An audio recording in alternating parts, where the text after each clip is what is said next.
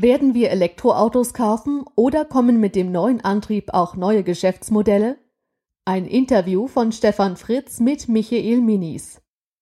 Carsharing wird immer häufiger als echte Mobilitätsalternative wahrgenommen und erfreut sich gerade in Großstädten enormer Beliebtheit. Zeit für Stefan Fritz, sich mit dem Carsharing-Experten Michael Minis über die Geschäftsmodelle für die Mobilität der Zukunft zu unterhalten. Michael Minis ist Gründer von Tamaika und beschäftigt sich seit sechs Jahren mit dem Phänomen der Sharing Economy und neuen Formen der Mobilitätsbereitstellung. Zunächst für Privatpersonen, inzwischen vor allem im Bereich der Corporate Mobility. Michael, warum ist Mobilität auf Carsharing-Basis besonders attraktiv für Elektromobilität? Sharing hat grundsätzlich einen enormen Charme, da die gemeinsame Nutzung vorhandener Ressourcen einen Vorteil für alle Beteiligten erzeugt. Wird eine Sache, sei es eine Wohnung oder ein Auto, geteilt, können die Kosten für die Nutzung gesenkt werden, da die Fixkosten der Anschaffung auf viele Schultern verteilt werden. Da E-Mobile aktuell noch sehr hohe Anschaffungskosten haben und durch die Ladezeiten eine geringe Nutzungsdauer pro Tag aufweisen, können die Fixkosten pro Nutzer in einem Sharing-Modell deutlich gesenkt werden. Wann und wo werden sich E-Sharing-Modelle durchsetzen?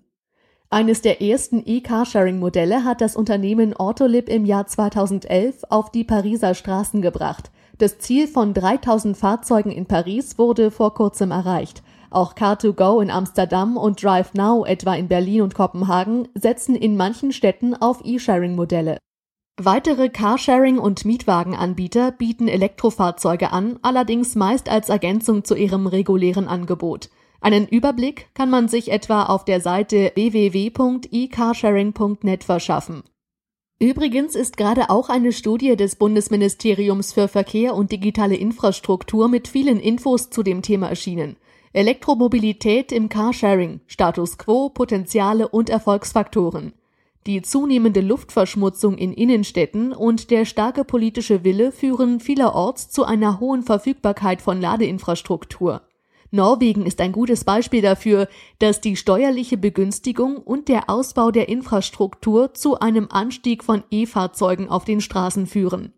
Somit ist es nur eine Frage der Zeit, bis gerade im innerstädtischen Verkehr bei kurzen Distanzen und geringen Strecken E-Sharing-Modelle ihre Vorteile gegenüber Fahrzeugen mit Verbrennungsmotor ausspielen können. Die Akzeptanz der Nutzer ist bereits heute überwältigend. Zwar zögern Nutzer, die noch nie ein Elektroauto genutzt haben, häufig, wenn sie allerdings einmal ein E-Auto genutzt haben, entscheiden sie sich immer wieder dafür und genießen die ruhige Fahrt mit innovativem Antrieb. 62 Prozent der in Deutschland neu zugelassenen Fahrzeuge werden durch Unternehmen zugelassen. Welchen Einfluss wird das auf E-Mobility Sharing haben?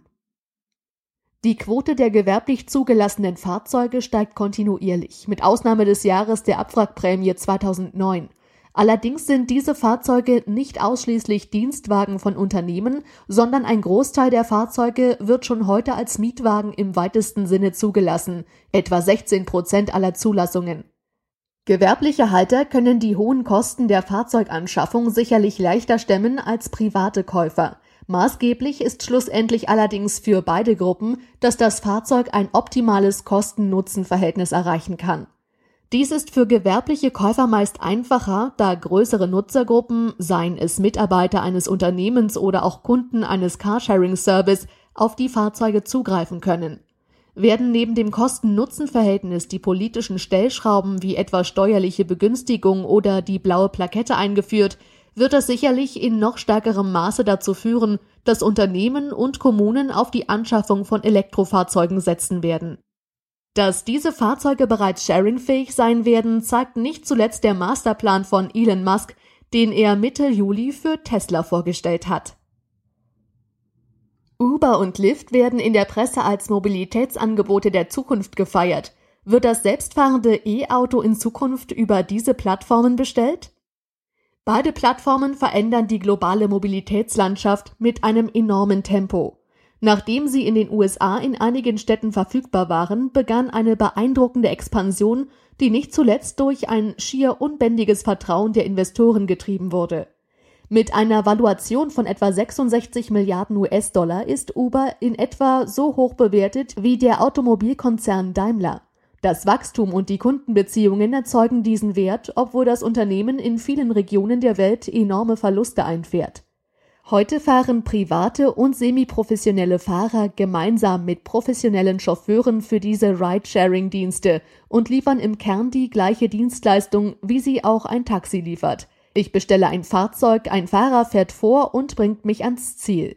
Services wie MyTaxi oder Halo haben sich weltweit in vielen Märkten bereits als digitaler Bestellservice für Taxen etabliert, die für private Fahrten und auch dienstliche Reisen genutzt werden. Elektrofahrzeuge spielen dabei heute noch keine signifikante Rolle. Der vermeintliche Vorteil von Uber und Lyft liegt im günstigeren Preis, der erzielt werden kann, weil die Fahrer sich nicht an die Regularien halten müssen. Vielerorts kommt die höhere Verfügbarkeit des Angebots an Fahrern im Gegensatz zu Taxen hinzu. Dies ist allerdings oft ebenfalls der Umgehung der Regularien für Taxifahrer geschuldet. Sobald daher für Taxen und private Fahrer die gleichen Regeln gelten, werden die Preis- und die Verfügbarkeitsvorteile schwinden.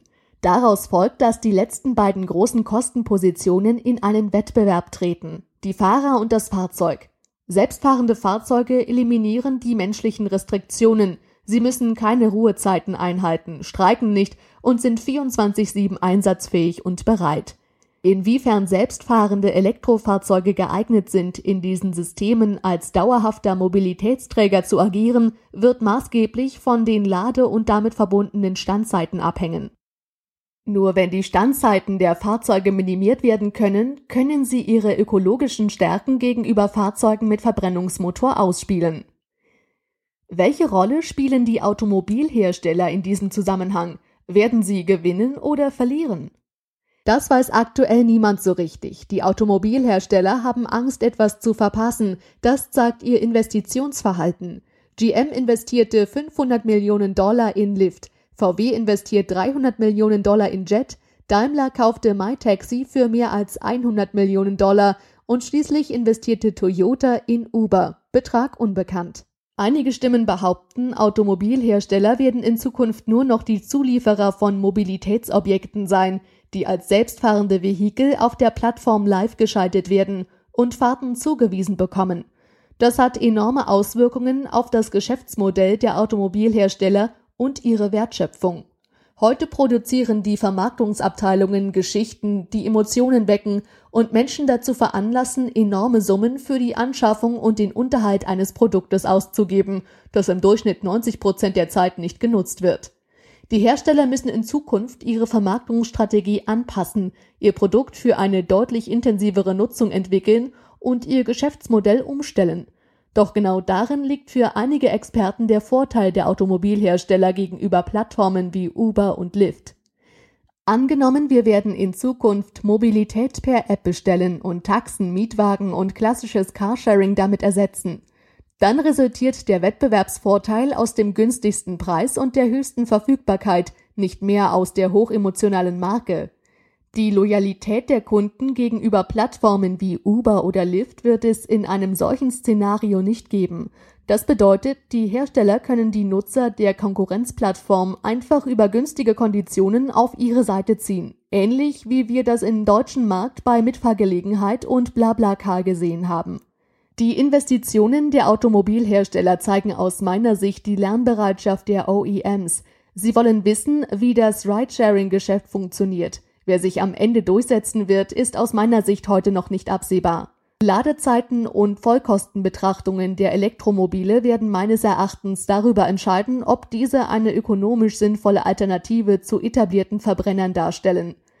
Es bleibt daher spannend, die technologische und politische Entwicklung der nächsten Jahre zu beobachten.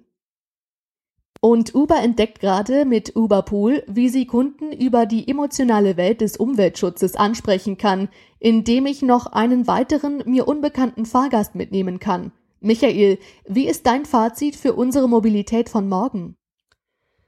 Die Elektromobilität wird sich in naher Zukunft durchsetzen. Der politische Wille ist da und mit dem Umweltbonus wurde ein erster kleiner Schritt in die richtige Richtung gemacht. Die gemeinschaftliche Anschaffung und die Bereitstellung von Elektrofahrzeugen mit Pool-Sharing-Konzepten in Unternehmen und Wohnanlagen wird aus meiner Sicht den Durchbruch bringen. Kombiniert mit Pay-as-you-drive-Plattformen wird Elektromobilität ökonomisch sinnvoll, schont die Umwelt und macht nebenher auch noch eine Menge Spaß. Danke, Michael, für deine Einschätzungen. Spannend, dass wir als Nutzer und Zuschauer bei diesem Mega-Umbau der gerade für Deutschland enorm wichtigen Industrie für individuelle Mobilität dabei sind. Michael Minis ist Gründer und Geschäftsführer der Tamaika GmbH. Das Team hinter Tamaika entwickelt innovative Mobilitätslösungen für Automobilhersteller, Autohäuser und Carsharing-Plattformen. Besonders treibt ihn aktuell die Frage, wie die Digitalisierung die Geschäftsmodelle des Autohandels, der Leasinggesellschaften und Autovermieter verändert. Die Bereitstellung eines Sharing-Konzeptes für Unternehmensfuhrparks und damit ein neues Geschäftsmodell für den Autohandel bietet das Team mit dem Produkt Fleet Butler. Ein Artikel gelesen von Katharina Pritzko, Vorleserin bei Narando.